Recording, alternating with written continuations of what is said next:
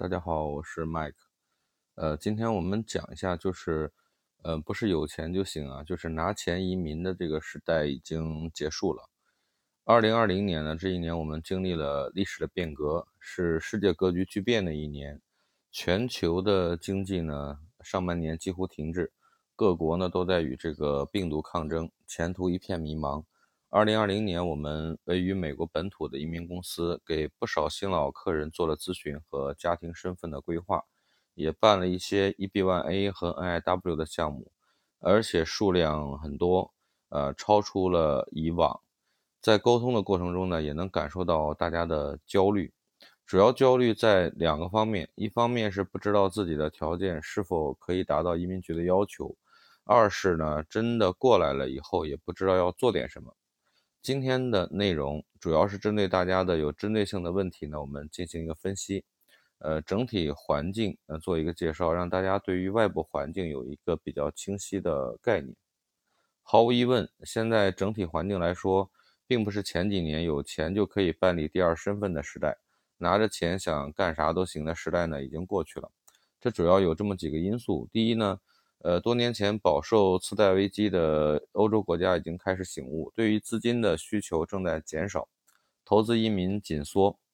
第二呢，美国本来就是地广人稀，劳动力紧缺，人工成本非常高，但是高科技用于农业、工业，减少了人员的需求，对于人才的需求增加，但是从2016年开始放开的杰出人才项目也面临开始排期的情况。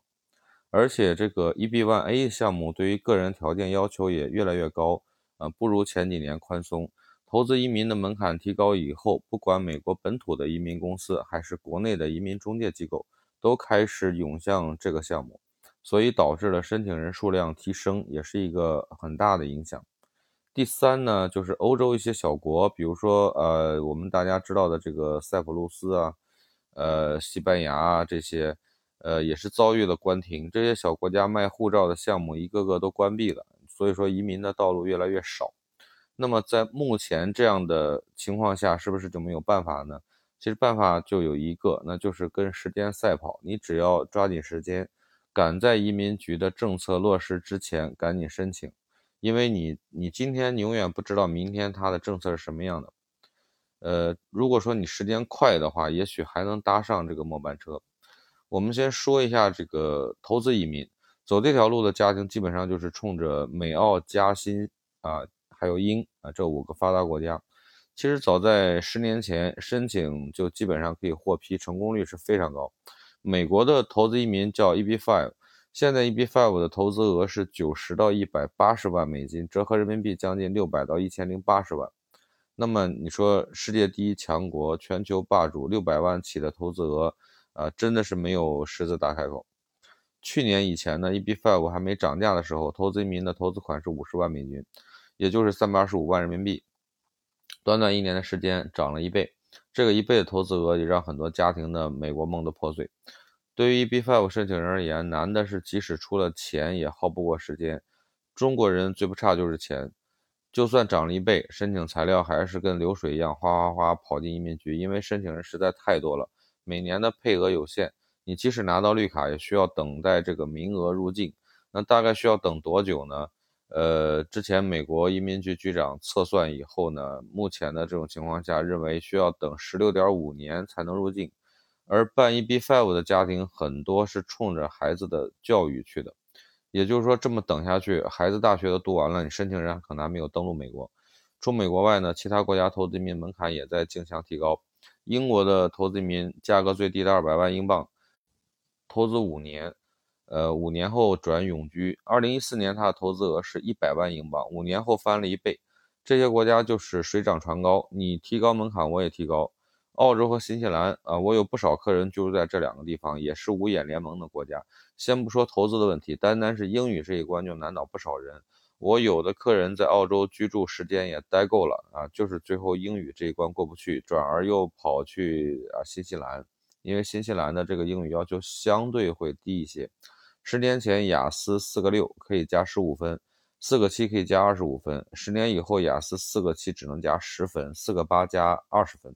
就是这样。因为申请人实力都很强，人太多，完全是处于卖方市场，一切都是人家移民局说了算。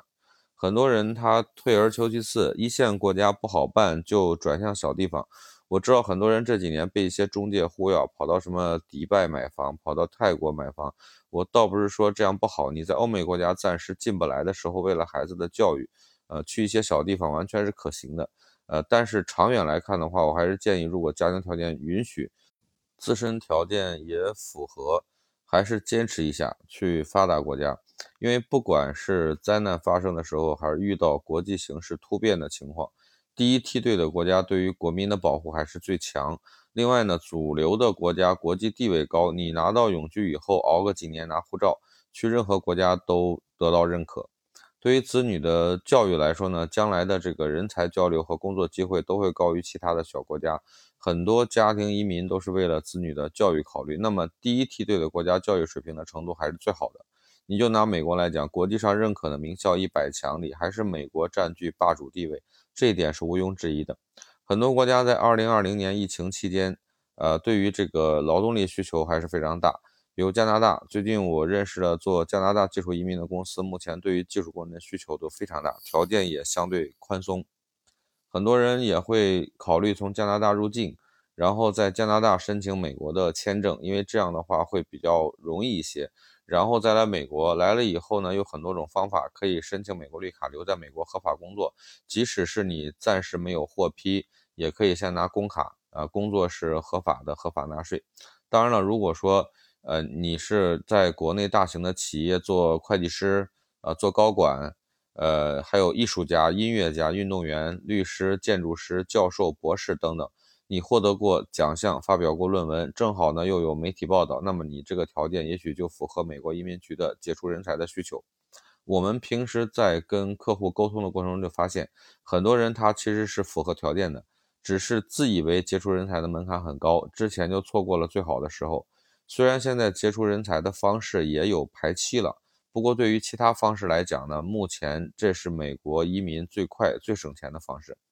杰出人才呢属于一笔万类，这个方式的优势非常明显。一个人申请全家获批，呃，全家都可以拿到绿卡，而且也没有语言的要求，也没有居住的要求，只要你保持绿卡的居住条件就可以了，不需要长期在美国工作。尤其是对于一些艺术家，比如说呃美术、音乐、舞蹈等等，如果你有一个国际奖项，那么其他条件都可以忽略，直接就可以申请。还有一些企业家高管，如果你不太清楚自己的条件是不是符合，呃，你可以加我的联系方式，我们律所可以给你做一个免费的评估，然后你再决定要不要试一试这种比投资移民更便宜的方式，而且更快。呃，很高兴和您聊这些话题，谢谢。